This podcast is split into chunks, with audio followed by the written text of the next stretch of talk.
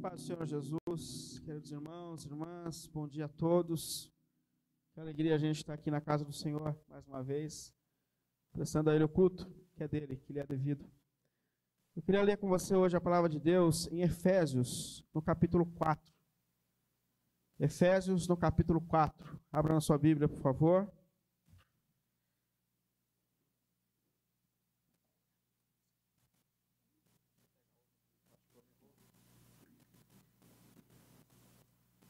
Efésios capítulo 4, a partir do versículo 1.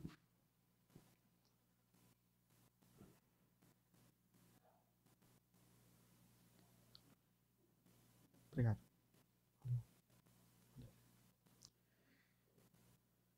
Como prisioneiros no Senhor, rogo-lhes que vivam de maneira digna da vocação que receberam. Sejam completamente humildes e dóceis Sejam pacientes, suportando uns aos outros com amor, e façam todo o esforço para conservar a unidade do espírito pelo vínculo da paz. Há um só corpo e um só espírito, assim como a esperança para a qual vocês foram chamados é uma só. Há um só Senhor, uma só fé, um só batismo, um só Pai, um só Deus e Pai de todos que é sobre todos, por meio de todos e em todos. E a cada um de nós foi concedida a graça, conforme a medida repartida por Cristo. Por isso é dito, por isso foi dito, quando ele subiu em triunfo às alturas, levou cativo muitos prisioneiros e deu dons aos homens. Que significa ele subiu, senão que também desceram às profundezas da terra? Aquele que desceu é o mesmo que subiu acima de todas as coisas, a fim de encher todas as coisas. Ele designou alguns para apóstolos, e outros para profetas, outros para evangelistas, e outros para pastores e mestres, a fim, com o fim de preparar os santos para a obra do ministério, para que o corpo de Cristo seja edificado, até que todos alcancemos a unidade da fé e do conhecimento do Filho de Deus e cheguemos à maturidade, atingindo a, a medida da plenitude de Cristo. O propósito é que não sejamos mais como crianças, levadas de um lado para o outro pelas ondas, nem jogados para cá e para lá por todo o vento de doutrina e astúcia e esperteza de homens que induzem ao erro. Antes, seguindo a verdade em amor, cresçamos em tudo naquele que é o cabeça, Cristo. Dele todo o corpo, ajustado e unido pelo auxílio de todas as juntas, cresce e edifica-se a si mesmo em amor, na medida em que cada parte realiza a sua função. Amém? Vamos orar? Ô Senhor, obrigado, obrigado por tão grande privilégio que nós temos, Deus, de mais uma vez estarmos em Sua casa prestando a Ti, Senhor, o nosso louvor, a nossa adoração, a nossa gratidão por tudo que o Senhor tem feito por nós, Senhor. Obrigado, Senhor, pelo privilégio, em meio a semanas tão turbulentas, de nós podemos concluir, Senhor, os nossos dias aqui, cantando louvores ao Teu santo nome, ouvindo a Sua voz, buscando a Sua direção sobre a nossa vida, Senhor. E nós pedimos mais uma vez, Senhor, apesar de nós, que o Senhor nos fale, que o Senhor nos ajude a viver esse evangelho que de fato transforma a nossa vida, Senhor. A uma vida que seja segundo os seus propósitos eternos, Pai. E nós oramos assim, pelo nome santo de Jesus. Amém, amém e amém. Pode sentar, por favor.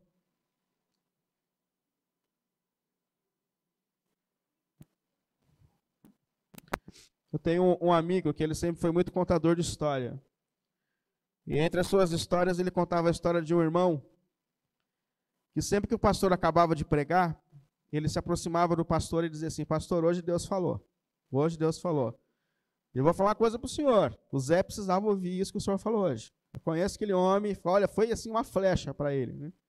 Aí o pastor falou: Poxa, eu não preguei para o Zé, né? não, não era essa a intenção. Aí o pastor pregava outro dia e o irmão viu o mesmo irmão. Falou assim: Olha, hoje, pastor hoje foi assim incisivo.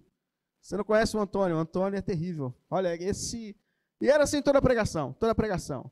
E o pastor ficava incomodado com isso. Toda a pregação ele acabava, ele apontava para quem Deus falou, mas nunca era para ele. Ele falou que um dia deu uma tempestade, mas deu uma tempestade, assim, daquela que balança tudo e balançou a cidade, cidadezinha pequena. Ninguém foi para a igreja. Só que esse irmão morava do lado da igreja. Ele foi, entrou. Aí não veio ninguém. Vento, tempestade, tudo fora do lugar, encheram os rios. A irmã falou assim: é, pastor, hoje não vem ninguém, vamos orar e vamos embora. O pastor falou: não, não, vou pregar, pode sentar aí. Sentou, deu a introdução, cantou uma música. Aí olhou assim no olho dele, assim, sabe? Bem no olho dele, assim, falou, hoje eu pego esse cara. Aí falou assim, você que cuida da vida do outro, você que acha que Deus nunca está falando com você. E apontava assim com o dedo, assim, que é antiético, né? E pregou 45 minutos falando, você. Aí acabou, o irmão estava meio assustado, assim, né? Ele, ele foi para a porta para cumprimentar o irmão no final do culto ainda. Aí ele falou assim, aí, meu irmão, hoje eu peguei, né? Aí o irmão falou, pastor, hoje Deus falou. Eu nunca vi Deus falar desse jeito. Olha, hoje, pena que quem precisava ouvir não veio hoje. Aí não adiantou nada. Moral da história, vocês entenderam, né? Deus pode estar falando com a gente hoje. Bom, hoje eu pensei em falar sobre propósito para a vida. Como o Evangelho transforma o nosso propósito e o nosso sentido de viver. A nossa razão de viver.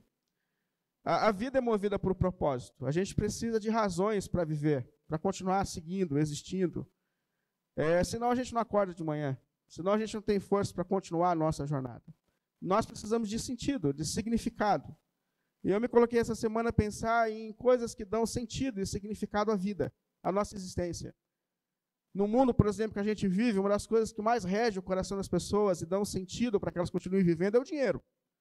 Quando a gente faz grupos assim, pergunta assim, qual que é o propósito da sua vida? Em todas as faixas etárias, uma das primeiras coisas que as pessoas dizem é dinheiro. Porque o dinheiro traz uma sensação de segurança, Parece que o dinheiro deixa a gente realizar alguns sonhos e propósitos que a gente tem na vida. As pessoas precisam de propósitos, e um deles também é o sucesso profissional.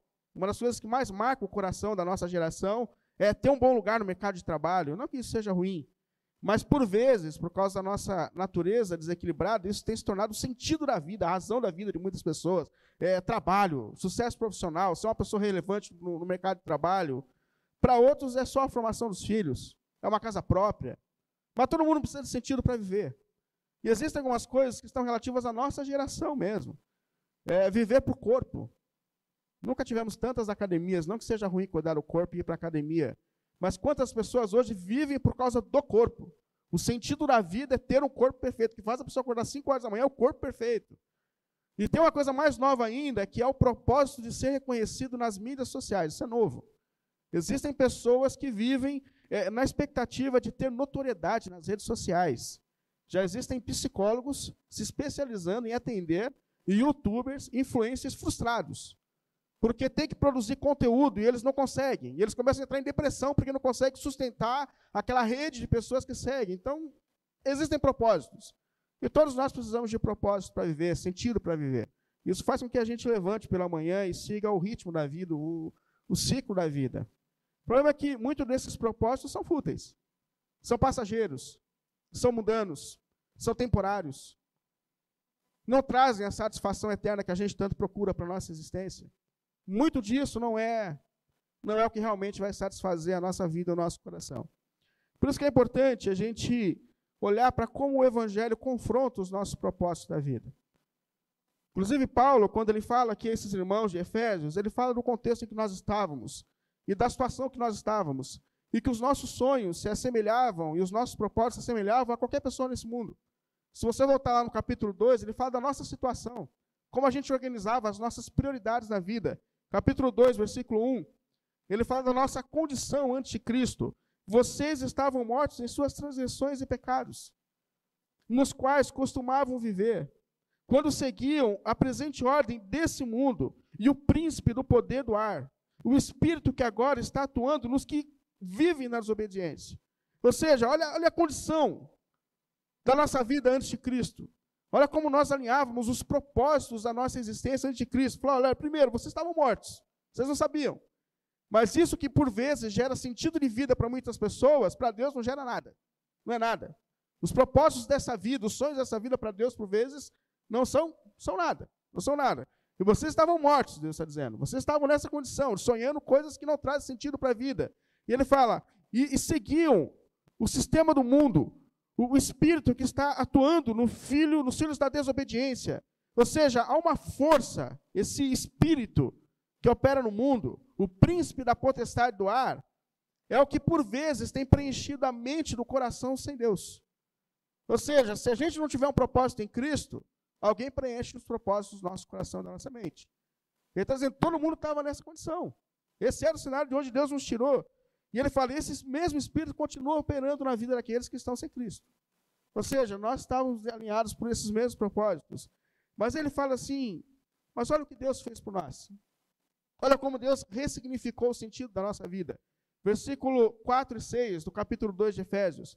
Todavia, apesar do estado em que nós estávamos, Deus, que é rico em misericórdia, pelo grande amor com que nos amou, deu-nos vida juntamente com Cristo.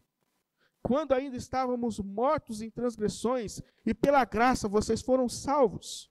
Deus nos ressuscitou com Cristo e com Ele nos deu, nos fez assentar nos lugares celestiais em Cristo Jesus. Ou seja, Deus interviu na nossa história.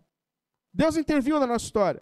Deus nos deu vida espiritual. Deus nos buscou no cenário que nós estávamos e nos trouxe para um cenário de vida. Ele não nos deixou no estado que nós estávamos. E Ele deu para a gente um novo propósito, uma nova razão.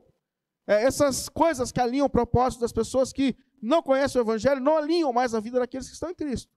Há um novo propósito. E qual é o propósito de Deus? Versículo 7, capítulo 2. Para mostrar nas eras que hão de vir a incomparável riqueza da sua graça, demonstrada em sua bondade para conosco em Cristo Jesus. Ou seja, por que, que Deus nos resgatou? Para revelar ao mundo o seu amor e a sua graça. Deus quer usar a nossa vida para que o mundo conheça a natureza de um Deus misericordioso e amoroso. É um novo propósito de vida. Por isso que Paulo fala agora no capítulo 4, versículo 10: aquele que desceu para nos resgatar é o mesmo que subiu acima de todas as coisas, a fim de encher todas as coisas. Encher todas as coisas é dar um novo significado a todas as coisas. Ou seja, em Cristo nós temos um novo significado, um novo sentido de vida, um novo propósito de vida. E qual é esse propósito? Manifestar agora Cristo ao mundo. É um novo sentido, é uma nova razão para a gente viver, é uma nova, um novo significado para a nossa, nossa existência. Por isso, ele é o cabeça da igreja. Ou seja, nós somos o corpo dele na história, e por meio de nós, da nossa vida, ele está se revelando e se manifestando ao mundo no qual Deus está nos inserindo. E a questão é como a gente vive esse novo propósito que nós temos em Cristo, de manifestar Cristo ao mundo. Como viver essa missão que Deus está nos dando? Aí eu pensei aqui em três razões. Primeiro, vivendo a unidade da igreja, lutando pela unidade da igreja. Porque a igreja é o corpo de Cristo na história. Aquilo que Jesus um dia começou entre nós e que vai concluir quando ele se levantar do seu trono pela segunda vez para nos buscar, já está acontecendo e continua acontecendo por meio do seu corpo no mundo, na história. Jesus é o cabeça, nós somos o corpo dele na história. Ou seja, nós somos representantes de Cristo na história. E esse propósito se cumpre por meio da igreja de Jesus no mundo e na história.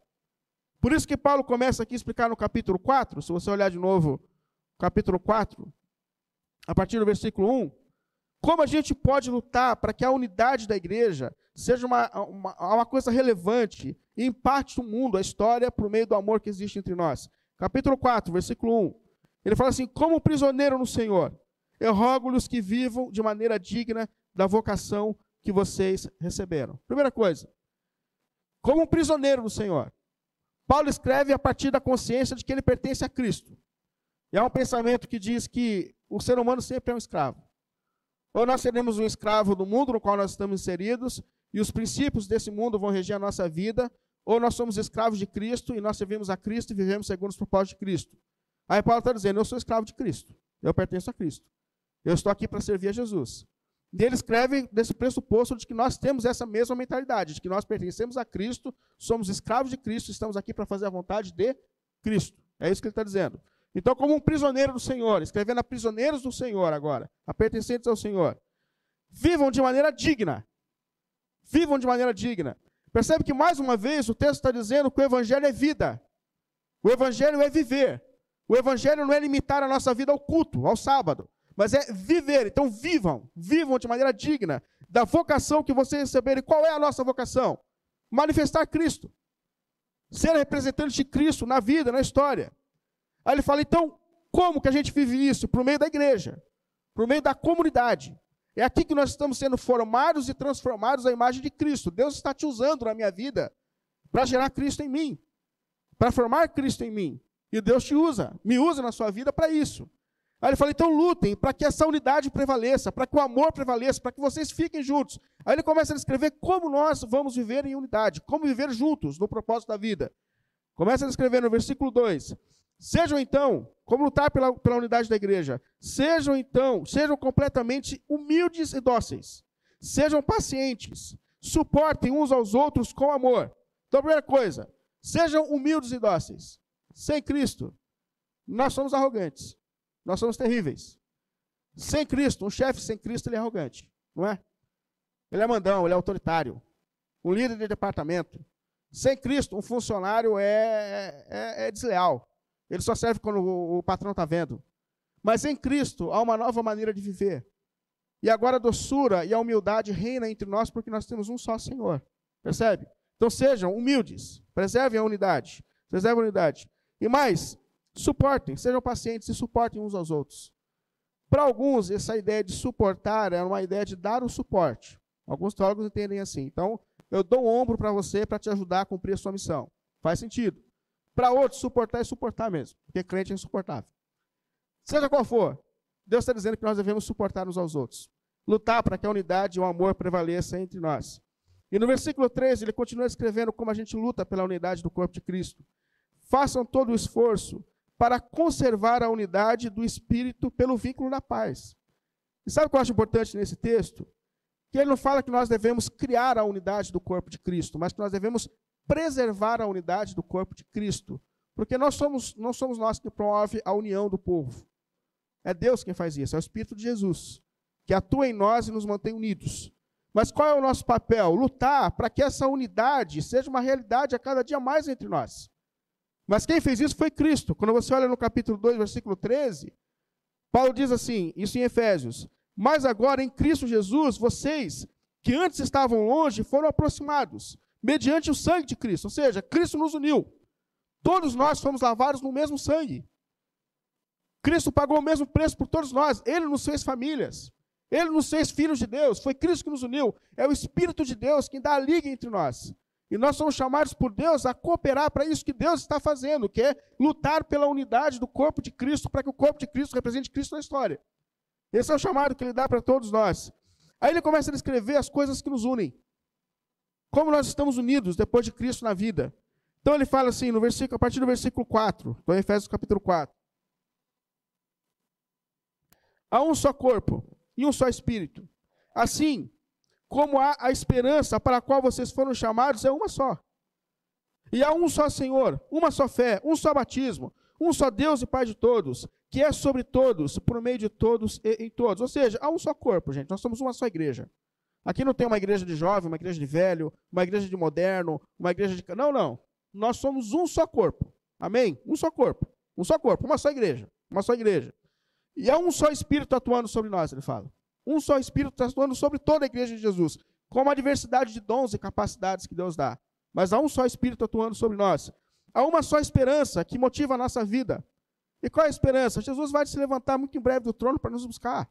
É uma só esperança que nos rege, irmãos, e faz continuar vindo. Ou seja, logo, logo o Senhor vem nos buscar e nós vamos morar junto para sempre. Por isso que a gente tem que aprender a se dar bem agora, porque a gente vai morar junto para sempre. Nós ver que Deus vai dar uma transformada na gente, porque a gente não é fácil, mas a gente vai morar junto para sempre. E é um só Senhor da nossa vida. Quem é esse Senhor? É Jesus. Percebe? A gente não segue o Willi, o outro. Não, não, a gente segue a Jesus. Há um só Senhor sobre a nossa vida. Ele nos une, é em torno dele que nós estamos unidos.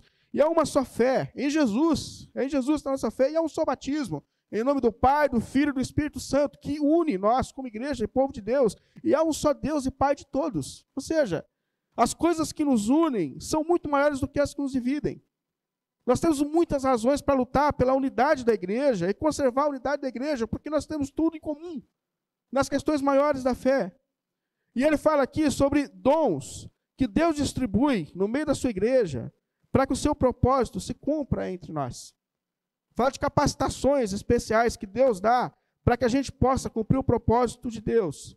Mas uma coisa importante: o chamado de Deus, meus irmãos, é para a unidade. Eu, como pastor, sou chamado para trabalhar a unidade da igreja de Cristo. Eu não tenho favoritos. É, eu tenho uma igreja só que Jesus colocou debaixo do meu cuidado. Essa é a nossa missão.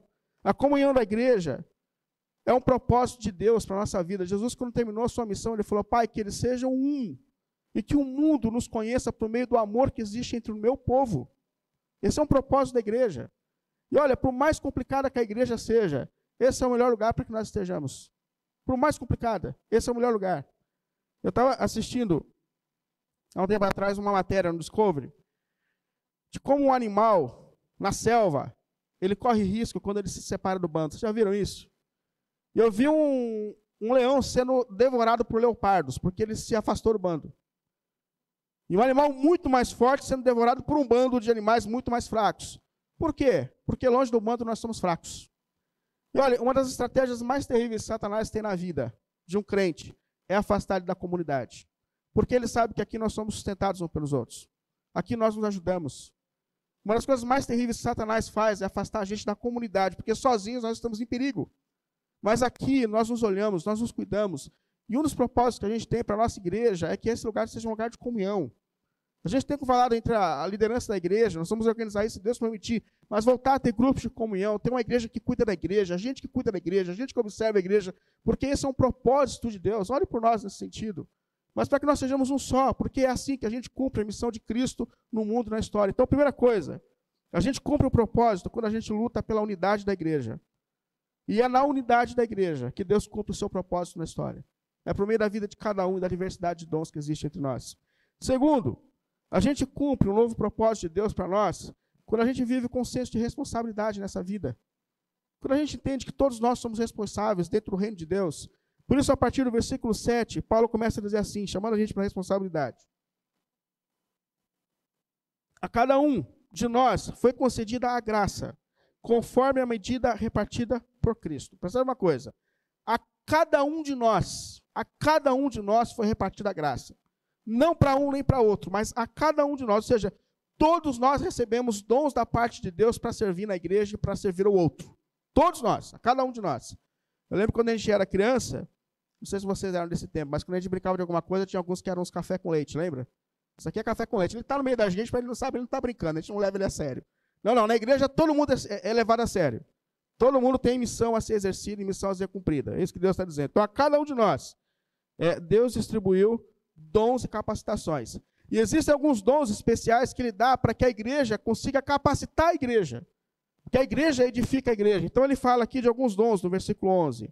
Ó, e ele designou alguns para apóstolos, outros para profetas, outro para evangelistas e outros para pastores e mestres. Ou seja, apóstolos. Normalmente são pessoas que pregam, mas com uma ênfase de começar comunidades, começar igrejas. O apóstolo normalmente é um fundador de igreja, como era Paulo. Paulo passava pelos lugares, ele começava uma igreja ali, depois falava para o pessoal, vai lá organizar o negócio. Mas eu já comecei, agora precisa levantar lá alguém para organizar esse negócio. É, profetas, são pessoas que pregam, mas normalmente é, repreendendo a sociedade com a maneira que ela está vivendo com a palavra de Deus. Quando a gente olha os profetas na Bíblia, eles pregavam, normalmente trazendo uma repreensão ao povo sobre como eles estavam vivendo fora do propósito de Deus, da vontade de Deus.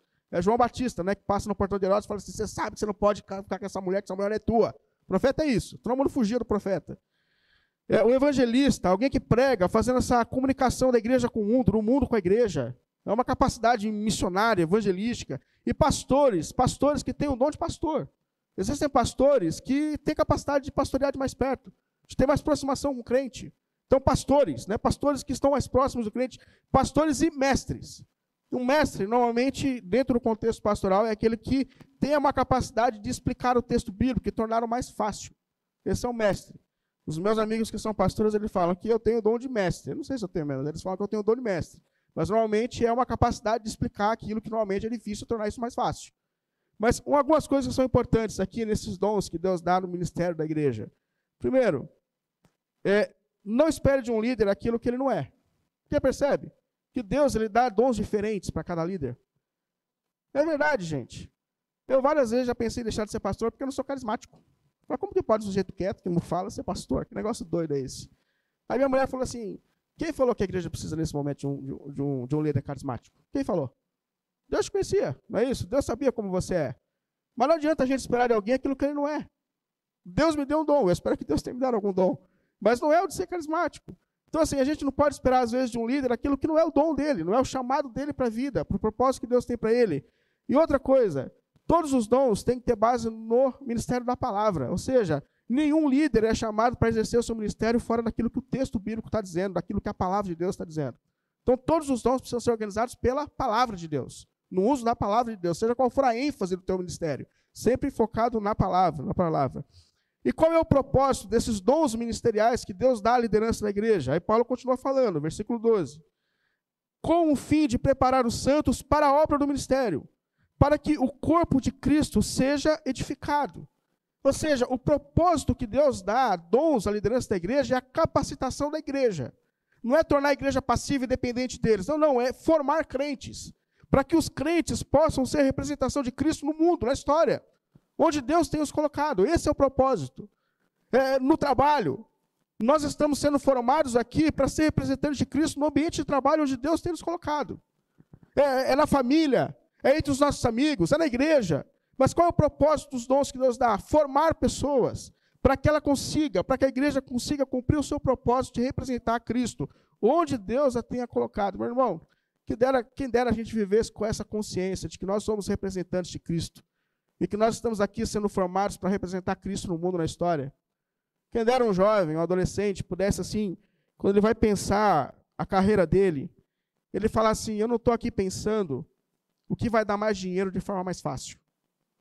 Porque normalmente esse é o caminho. O que, que eu tenho que estudar menos e ganhar mais? Mas ele pensasse assim: Senhor, como o Senhor vai usar a minha vida na história? Qual é a carreira que o Senhor vai me dar? Aonde o Senhor vai me colocar? Quais são as suas expectativas para a minha vida? Quem dera que nós vivêssemos com essa consciência de que nós somos representantes de Cristo no mundo e na história. Quem dera que nós vivêssemos. Porque propó o propósito que Deus tem para dons ministeriais é formar o crente, para que nós sejamos representantes de Cristo no mundo e na história. E, e eu acho aqui também importante a gente observar que o propósito dos dons ministeriais que Deus dá para a igreja, ou para o pastor, ou para o pregador, ou para aqueles que lideram na igreja, não é gerar um frio na barriga da igreja a cada sábado. Presta atenção, é formar pessoas. É formar pessoas. Porque eu já fui bobo demais nesse negócio. Eu achava que quando eu saía do culto com frio na barriga, o pessoal teve esse, falou, oh, hoje eu cumpri minha missão, ia contente para casa. Aí o alguém me falou assim, mas quem falou que esse é o seu propósito? Quem falou que você tem que dar frio na barriga a cada sábado? Foi engraçado, esses dias eu preguei aqui, eu acho que eu me empolguei na pregação, não precisa atenção. É, aí, um, aí, quando eu cheguei em casa, assim, sempre tem algumas pessoas que acompanham a gente, né? Que assistem depois tal, e mandam mensagem, ô pastor. Eu, algumas pessoas mandaram mensagem, pastor, olha, hoje. Aí eu falei, hoje eu acertei. Hoje, eu falei, olha. Aí depois passou um tempo, eu recebi uma outra mensagem de um amigo. Falou, você tá bobo? O que, que você. O, o Leonardo. Dave Leonardo, Dave Leonardo não pode, cara. O que, que é isso? O que, que é isso que você está fazendo, rapaz? E me dá uma bronca. Você está emotivo demais. Você está. Oh, o que, que é isso? Eu falei, oh, desculpa aí. Estou voltando ao lugar normal, então. Mas é isso. A gente às vezes confunde essa, esse êxtase com o fato de que nós estamos cumprindo a missão. Mas cumprir a missão é formar a igreja para que a igreja se torne parecida com Cristo e represente Cristo no mundo, na história. E uma consciência que Deus está dando para a gente aqui é que todos nós, irmãos, somos responsáveis nessa representação. Todos nós estamos em missão. Porque o que cabe à igreja é perceber que nós não estamos aqui para ser servidos, irmãos. Nós estamos aqui para servir. E que o papel da igreja não é se tornar uma igreja a sua imagem a sua semelhança, mas formar você para que você seja a imagem e semelhança do Deus que te criou e com, com o propósito de imitá-lo e de manifestá-lo no mundo e na história. Portanto, como a gente cumpre essa missão? Em segundo lugar, é quando a gente percebe que todos nós, todos nós estamos sendo chamados para ser representantes de Cristo no mundo e na história. Todos nós. Esse é um propósito que Deus tem para a gente. Que Deus distribuiu dons entre todos nós. Todos nós, irmãos. Não há ninguém aqui que não tenha recebido um dom de Deus sequer. Talvez o que falta é a gente dobrar os nossos joelhos diante de Deus e dizer, Senhor, como o Senhor quer me usar? Mas eu tenho certeza de que Deus quer te usar da maneira que você é, nos dons que Ele tem te dado. E por último, além de se entender como responsável no reino, nós temos que entender como Deus quer nos usar no reino. Como Deus quer manifestar as suas virtudes através da nossa vida. E ele coloca assim no versículo 13: Até que todos alcancemos a unidade da fé e do conhecimento do Filho de Deus, e cheguemos à maturidade, atingindo a medida da plenitude de Cristo. Ou seja, o que Deus quer de mim? Qual é o propósito que Ele tem para a minha vida? Aí ele começa a escrever aqui, primeiro, que a gente alcance essa unidade da fé, que a gente amadureça ao ponto de, nas coisas essenciais da fé cristã, a gente consiga se encontrar e se entender. É óbvio que não vai todo mundo pensar igual. Só abrir o culto que a gente vai falar, um quer que comece o culto com o brado de júbilo, o outro quer que termina. A gente não pensa em tudo igual. A gente não pensa em tudo igual. Mas há uma coisa maior, gente. As coisas que nos unem são maiores. É isso que Paulo está dizendo. E Deus quer que nós caminhemos em unidade nas questões que são essenciais. E ele fala mais. E do conhecimento do Filho de Deus. O propósito de Deus é que a gente conheça Jesus a cada dia mais. Que a gente fale de Jesus, que a gente converse sobre Jesus, que a gente questione sobre quem é Jesus, sobre qual é a obra de Jesus, o que Jesus espera de nós. Olha, porque o propósito da vida é conhecer a Jesus e imitar a Jesus. Nós somos seres criados para a glória de Deus. Nós nos perdemos no caminho.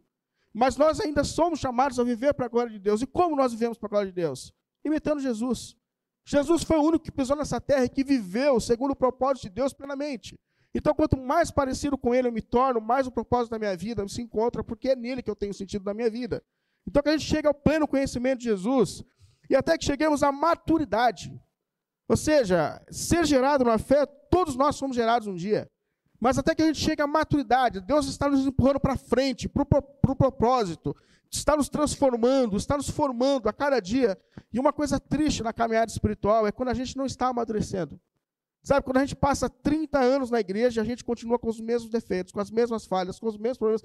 Isso é terrível, terrível, porque Deus está nos conduzindo para a maturidade, para a transformação. E todos nós precisamos, em alguns momentos da vida, parar e avaliar se essas transformações estão de fato acontecendo na nossa vida. E qual é o alvo da maturidade? Até que todos cheguemos à plenitude da medida de Cristo. Ou seja, o ápice do nosso amadurecimento é nós nos tornarmos parecidos com o Senhor em tudo. Em tudo, irmãos, em tudo. Que a natureza de Cristo prevaleça em tudo em nós. Em tudo, em tudo, em tudo em nós. Maturidade não é formação teológica, não é manifestação de dons espirituais. Maturidade é ser parecido com Cristo em tudo na vida, e esse é o propósito de Deus para a nossa existência. Porém, Paulo fala, e eu queria concluir com isso, que a gente tem problemas. Que isso não é fácil para a gente. Por isso ele fala a partir do versículo 14. O propósito, irmãos de Deus, ele fala, é que nós não sejamos mais como crianças, Todos nós começamos no reino de uma maneira infantil. E talvez a razão que um dia nos trouxe à igreja tenha sido razões que não eram as mais as mais aplausíveis. Muita gente vem à igreja porque estava na crise, no casamento, na vida emocional, estava vivendo uma crise na vida profissional. Isso não é um problema. Graças a Deus que quando a gente cai na crise, a gente cai na igreja. Agora o problema é a gente não, como diz alguns, é não caminhar por andar de cima. É não entender que Deus tem propósitos para a minha vida. Esse é o grande problema da nossa jornada, quando a gente não entende que Deus está nos levando para cima. O problema é não amadurecer. E, e, ele fala até sobre evidências que mostram que a gente não está amadurecendo. Se você continuar a leitura, ele fala assim, na segunda parte do versículo 14. E o propósito é que nós não sejamos mais como crianças. Segunda parte, levadas de um lado para o outro pelas ondas. Uma das marcas da nossa maturidade é a nossa inconstância. Ou seja, a nossa fé muda de acordo com a vida. A vida ficou mais difícil, eu às vezes paro de ir para a igreja. Aliás, às vezes eu só vou para a igreja quando a vida está difícil. Mas quando a vida fica fácil, eu não vejo sentido em continuar seguindo. Aliás, eu só vou quando a vida está fácil. Mas o que ele está dizendo é que a inconstância na fé, é, essa, essa, dificuldade de manter-se em relacionamento com Deus, é uma das evidências que nós não somos pessoas maduras na caminhada espiritual. Quando a gente está claudicando, claudicando nessa caminhada, o que Tiago chama de falta de fé em Deus, porque a gente tem dificuldade, às vezes, de acreditar que Deus nos sustenta mesmo nos momentos difíceis da nossa existência. E uma segunda evidência que ele coloca aqui é vulnerabilidade doutrinária, que mostra a nossa imaturidade. Ainda no 14, a terceira parte. Nem jogados para cá ou para lá por todo vento de doutrina, ou pela astúcia e esperteza de homens, que induzem ao erro. Ou seja, pessoas que não amadurecem, vivem sempre vulneráveis a líderes. Ela sempre depende de alguém que diga qual é a vontade de Deus para a vida dela. Ela sempre vai ter que procurar um pastor, um líder, alguém que ora. É, sempre vai procurar alguém, porque ela não aprende a desenvolver um relacionamento pessoal e íntimo com Jesus. Esse aqui é um dos caminhos. Por isso que a gente fica atento, porque o propósito de Deus é que a gente conduza a igreja à maturidade, não que a gente conduza a igreja a nós mesmos. Esse é o propósito. Sabe que até hoje eu tenho agonia quando alguém fala assim, ó, o, o é o, o líder da igreja. Eu não sei se eu sou líder. Porque normalmente esse conceito de líder, ele traz uma ideia de que é, ele manda e a gente segue. E não é isso. O Espírito de Jesus foi derramado sobre todos nós. Todos nós somos responsáveis no reino de Deus. E eu, na verdade, sou um co-pastor, assim, meia boca, porque quem é o pastor é Jesus. Ele é o nosso líder. É ele a quem nós estamos seguindo. É a voz dele que nós estamos vivendo, ouvindo. É ele. Ele é o Senhor da igreja. E é por isso que Paulo tira a gente dessa liderança humana, dessa imaturidade, de vulnerabilidade, de seguir pessoas e não Jesus. E ele fala no versículo 15: Antes, antes, seguindo a verdade em amor, a verdade é Jesus. Cresceram em tudo naquele que é o cabeça. Quem é o cabeça? Cristo. Cristo. É Ele quem rege a vida da igreja. É Ele que mostra o caminho da igreja, seguindo em amor a verdade. A verdade é Cristo. É Ele que nós estamos seguindo, crescendo em tudo, naquele que é o cabeça. Quem é o cabeça? É Cristo. É Cristo. Versículo 16. Dele todo o corpo, dele, de Jesus, todo o corpo ajustado e unido pelo auxílio de juntas e medulas, cresce e edifica a si mesmo. Ou seja, todo o corpo é usado nesse propósito de Deus para a edificação do outro. Nós estamos sendo usados por Cristo, que é o cabeça e o líder da igreja, na edificação uns dos outros, na transformação uns dos outros. Mas o nosso líder, o nosso Senhor, e aqui nós estamos seguindo, é Jesus. É Jesus. Ele é o Senhor. Ele é a razão. É nele que os nossos olhos estão. É nele. É nele. Portanto, é nele que nós também temos um novo propósito, propósito de vida. Porque em Cristo, quando eu entendo que o que ele fez por mim, a graça dele que alcançou a nossa vida, eu percebo que em Cristo eu tenho um novo sentido para viver, que é manifestar ele mesmo ao mundo onde Deus tem me colocado, da maneira que Deus tem me colocado, mas que Ele usa a minha vida para manifestar as suas virtudes aonde e como Deus tem me colocado, em Cristo. Porque eu sigo a Cristo, eu imito a Cristo. Eu quero ser igual a Cristo, você quer ser igual a Cristo. Igual a Cristo, é nele que nós temos um propósito de vida, é nele que nós encontramos o sentido da nossa caminhada. E eu concluo trazendo só algumas questões para a gente. Você tem batalhado pela unidade da igreja? Pense sobre isso. A igreja é o melhor lugar para nós que nós podemos estar, irmãos. Não é perfeita. Não é perfeita. Não é perfeita porque nós estamos aqui. Mas é o melhor lugar que nós podemos estar. Esses dias eu, eu conversava com, com um amigo, vizinho no condomínio. E ele cresceu completamente fora do reino, da igreja. Nunca frequentou uma igreja na vida, tem a mesma idade que eu. E ele, pela primeira vez, entrou numa igreja. E ele começou a a entender o evangelho. Mas ele falou: estou constrangido porque eu sempre fui contra esse negócio, Willi. Então, assim, está sendo difícil para mim. Eu não sou, sou que nem você que tem uma tradição religiosa, cristã. Não, eu estou entrando pela primeira vez. Pela primeira vez na igreja. E agora, cara, eu que combati a igreja o tempo todo, debochei da igreja, estou comendo churrasco, tomando cerveja, debochando da igreja. Eu estou indo para a igreja, ele falou. Mas é difícil para mim, ele falou. Por quê? Porque eu não conheço esse contexto. Aí eu fiquei pensando o que dizer para ele, porque eu percebi que ele procurava de mim uma resposta né, sobre é, o quanto isso é agressivo para a realidade dele. Eu chamei ele e falei assim, meu amigo, para onde nós vamos correr? Onde você vai criar tua filha? Nesse mundo. Pare e pensa agora. Qual o melhor lugar para você colocar sua família hoje? Aí ele baixou a cabeça e falou, cara, é a igreja. É a igreja. Então eu vou continuar lutando pela igreja. Eu falei, cara, é isso. Irmãos, não é fácil. Mas a igreja é o melhor lugar que nós podemos estar nesse momento da nossa vida, da nossa história. Fica atento a isso. Por vezes nós vamos ser motivados a separar da comunhão, ao parar de congregar. Mas lembra que lá fora você é presa fácil. Aqui nós cuidamos uns dos outros.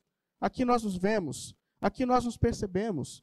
Então a igreja, lute pela comunhão, lute para viver na comunhão da igreja, da igreja. E segundo, você tem vivido consciente do seu papel na história, do propósito que Deus tem na tua vida, de como Deus quer te usar nos lugares que ele tem te colocado. Você vive consciente disso?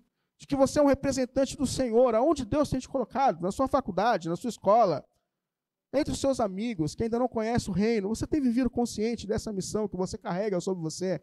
Porque é isso que Deus está dizendo, nós somos representantes de Cristo. Olha, Jesus cumpriu a sua obra e começou entre nós, voltou para o céu, mas a igreja continua aqui. A obra continua através de quem? Através de nós. Você tem vivido consciente disso? Da missão que você carrega, do papel que você tem no mundo, na história?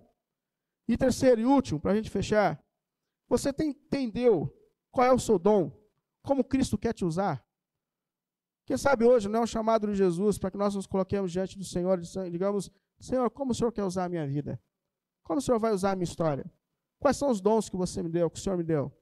Quem sabe hoje não é o chamado de Jesus para a gente refletir se nós temos vivido conscientes do que Ele fez em nós, do que Ele fez por nós. Quem sabe hoje não é isso que Jesus está dizendo para mim e para você.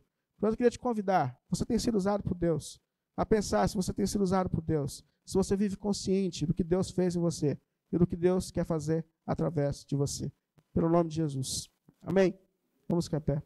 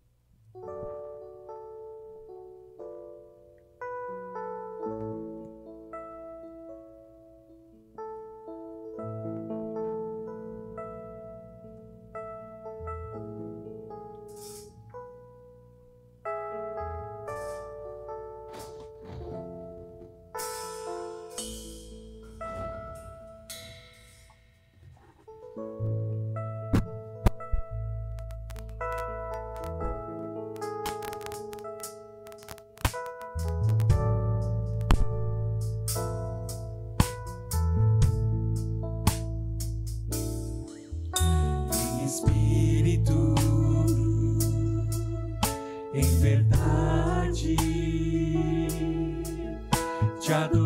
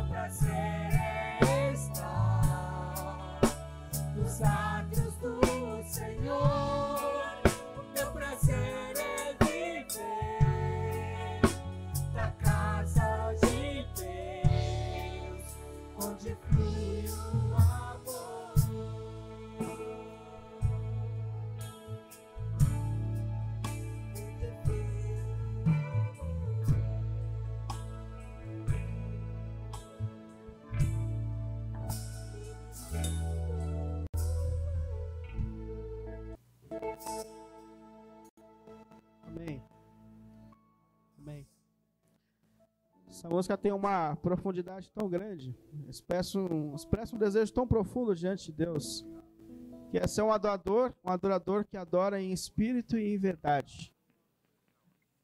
Adorar em espírito de verdade é uma adoração que não se limita ao momento, ao tempo, ao culto, mas é uma consciência de que Deus está presente em todo momento da nossa existência e que nós somos chamados a viver de maneira que Ele seja adorado, glorificado em tudo é de fato encontrar esse novo propósito de vida, que é viver em Cristo, viver para Cristo, viver para manifestar Cristo. É desafiador para a gente, porque são tantas forças, eu não sei você, mas para mim são tantas forças que puxam a gente ao contrário desse propósito de Deus durante a semana. São tantas circunstâncias que tiram a gente desse foco. Mas esse propósito continua sobre nós, irmãos. Ser uma igreja que manifesta Cristo, que vive Cristo, que conhece Cristo em tudo em todo momento. Então eu queria orar com você, orar por você, orar junto. Você ore por mim também, pedindo para que Cristo realize esse propósito em nós. De nos fazer manifestações vivas de quem Ele é. Onde Deus tem nos colocado. Onde Deus tem nos colocado. Dos nossos relacionamentos mais íntimos, que nós sejamos manifestações vivas do Cristo que nos redimiu, que nos amou, que deu a vida por nós na cruz. Vamos orar? Santo Deus, obrigado, Senhor Obrigado porque o Senhor nos tirou de um caminho de trevas. O Senhor manifestou luz quando nós estávamos mortos em nossos delitos e pecados, Senhor. Obrigado por Suas mãos que um dia se estenderam sobre nós, lá onde nós estávamos, Senhor, e nos trouxe luz, e nos trouxe vida. Obrigado pelo Teu Filho que deu a vida por nós na cruz, apesar de nós, Senhor. Obrigado, Senhor. Mas nós sabemos que essa graça é um chamado para uma nova vida, Senhor. Por isso nós nos colocamos aqui diante de Ti, pelo nome de Jesus, Pai. E pedimos, Deus, que os Seus propósitos eternos se cumpram nas nossas vidas e através das nossas vidas, Senhor. Que o Senhor use as nossas vidas e as nossas histórias para louvor do Teu nome, Deus querido. Aonde o Senhor tem nos colocado, Senhor? Para onde o Senhor tem nos enviado, Senhor? Manifesta sobre nós essa consciência de quem nós somos e da missão que nós temos, Senhor. Em nome de Jesus, inverte e converte os nossos propósitos de vida, Senhor, para que os nossos propósitos sejam os teus, para que a nossa vontade seja a tua, pelo nome de Jesus, Pai. Nos sustenta diante das turbulências da semana, que por vezes nos tiram desse propósito, Senhor. Oh Deus, nos sustenta, Senhor por sua graça e misericórdia. Nos sustente, Senhor, para que nós não percamos o foco, Senhor, de viver uma vida para Ti, em Ti, Pai. Pelo nome de Jesus, sustenta a nossa vida em amor, sustenta a nossa comunidade em amor, Senhor. Que essa igreja, por meio do amor, seja uma representação viva, Senhor, do Seu poder entre nós, da Sua graça entre nós. Nos unifica, Senhor, no poder do Teu Espírito, Senhor e nos capacita pela tua palavra, Senhor, para que nós possamos viver uma vida que glorifique o teu santo nome em tudo, em tudo, pelo nome de Jesus.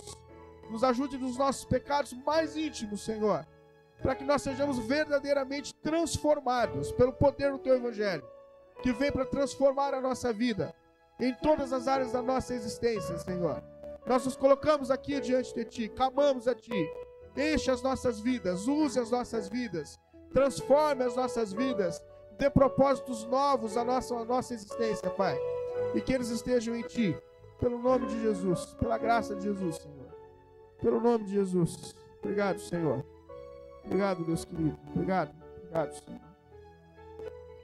Que a graça do nosso Senhor Jesus Cristo, o amor de Deus, o nosso eterno Pai, a comunhão e as consolações do Espírito estejam derramadas sobre nós e entre nós. Pelo nome de Jesus.